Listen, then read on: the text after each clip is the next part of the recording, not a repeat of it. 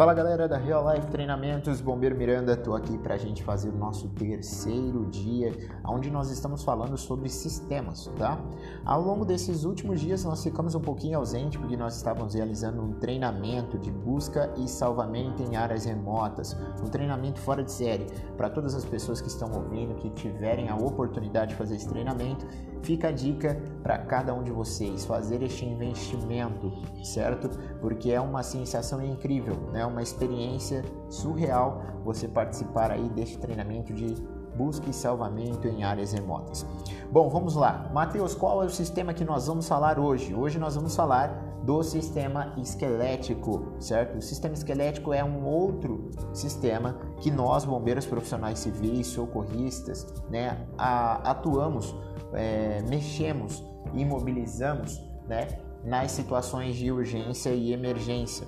Mateus, dentro do sistema esquelético, qual que é a principal ocorrência que acontece? Nós temos as fraturas, né? As fraturas nós denominamos elas de fraturas abertas, né? É, fraturas expostas e fraturas fechadas, né? São as duas categorias aí que mexem especificamente com o sistema esquelético, pessoal. E existem todas as técnicas necessárias para você fazer uma imobilização de fraturas, né? As principais ferramentas que nós, bombeiros profissionais civis, socorristas, utilizamos são as talas, né, juntamente aí com ataduras em situações de fraturas, certo?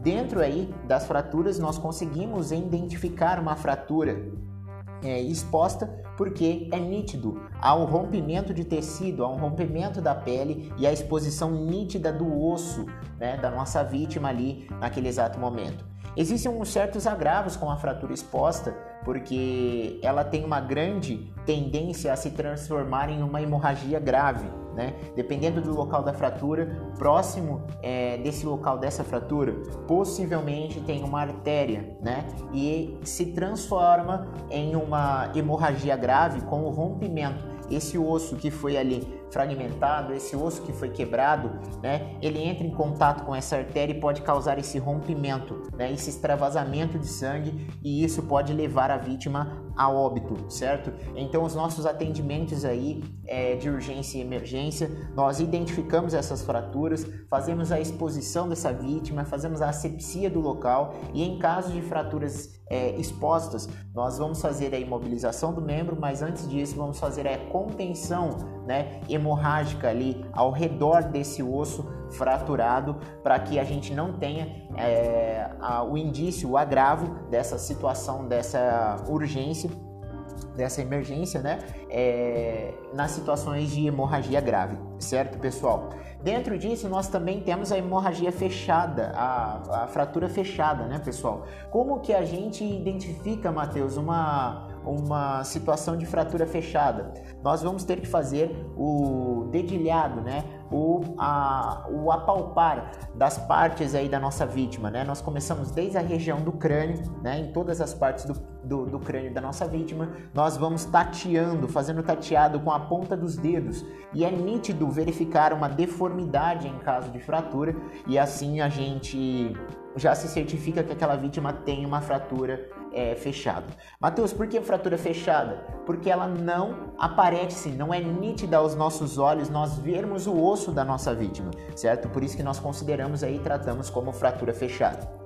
Mateus, como tratar uma fratura fechada? Sempre você vai imobilizar o membro da sua vítima da forma que estiver. Independente se for uma fratura fechada ou uma fratura exposta, você vai imobilizar da forma que ele está. Vai movimentar o mínimo possível esse membro, né? Sempre visando que, independente se é uma fratura exposta ou se é uma fratura fechada, entender que esse osso ele está quebrado ali e com a movimentação errada, ele pode sim perfurar vasos, ele pode sim perfurar artérias e gerar um agravo à saúde, ao estado clínico da nossa vítima, certo, pessoal? Então temos que visar muito nessas situações aí do, dentro do sistema esquelético, a forma de se trabalhar, né? O cuidado é sempre extremo nessas situações, tá? Visando sempre ah, um agravo de uma hemorragia grave né, para essa vítima, é, piorando o estado clínico dela. Certo, pessoal? Fica aqui então a nossa terceira aula. Espero que todos vocês tenham entendido. Todas as dúvidas, todos os comentários, pode mandar nas nossas redes sociais que nós vamos estirar tudo, certo?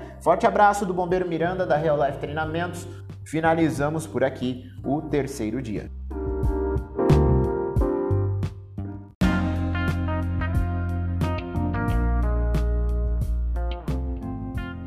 Fala meus amigos da Real Life Treinamentos, eu sou o Bombeiro Miranda e nós estamos aqui para dar início ao nosso quarto dia. Nós estamos falando sobre sistemas e na aula passada nós falamos sobre o sistema esquelético. Hoje nós vamos falar sobre o sistema neurológico, certo? Bom, pessoal, o que, que nós temos para falar do sistema neurológico em situações de urgência e emergência, Matheus? Dentro da urgência e da emergência, é, quando nós se deparamos né, na nossa abordagem inicial, é, um dos principais fatores que nós verificamos é o nível de consciência da nossa vítima, né? É a primeira coisa ali da análise primária, aonde nós chegamos, nós se deparamos com a vítima, nós ajoelhamos e checamos, chamamos a nossa vítima para verificar se a nossa vítima está consciente, inconsciente ou consciente e irresponsiva, né?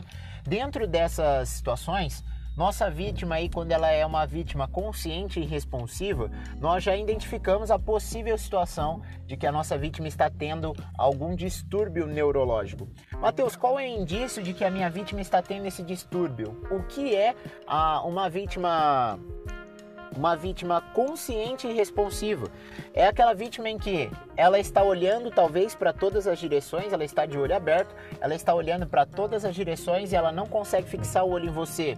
Ou é aquela vítima que você fala com ela, ela está com os olhos fixos em você, porém ela não te responde, certo? Então, dentro disso, nós socorristas avaliamos isso, é, identificamos esse distúrbio neurológico, tá? Dentro das situações do trauma também, né, dentro do protocolo em vítimas de trauma, a gente também verifica e tem um, uma, um setor específico, posso dizer assim, para ser mais claro e exemplificado para você que, tem, que está me escutando, que é a avaliação neurológica. Dentro dessa avaliação neurológica no trauma, que é o, a parte D deste protocolo, a gente vai é, fazer estímulos, a gente vai fazer perguntas, a gente vai é, testar é, a responsividade da nossa vítima de forma motora, né, de forma visual, de forma através da fala, né, se ela vai nos responder coisas corretamente, se ela vai responder motoramente. Um exemplo claro, Matheus, se eu pergunto para minha vítima qual é o nome dela e ela me responde maçã, quer dizer que a minha vítima ela está é, com um distúrbio neurológico, porque ela não está me respondendo da forma que eu estou perguntando. Da mesma forma, dentro deste, desta análise, dessa avaliação, nós perguntamos e falamos para as nossas vítimas para elas movimentarem, é, aperta a mão direita e a vítima levanta o pé esquerdo, né? Ou faz movimentos com o pé esquerdo, quer dizer que ela está tendo algum distúrbio neurológico, tá? Esses distúrbios neuro neurológicos, eles podem estar diretamente ligados a um acidente vascular cerebral, seja ele isquêmico, seja ele hemorrágico, certo, pessoal?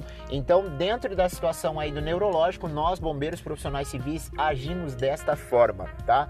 Então, fique ligado aí nas nossas redes sociais, se você está acompanhando, participe das nossas enquetes é, lá no Instagram, na nossa abinha lá de destaques. É, responda as nossas enquetes, tá? Interaja com a gente nas nossas redes sociais, no Facebook, no Instagram, no LinkedIn.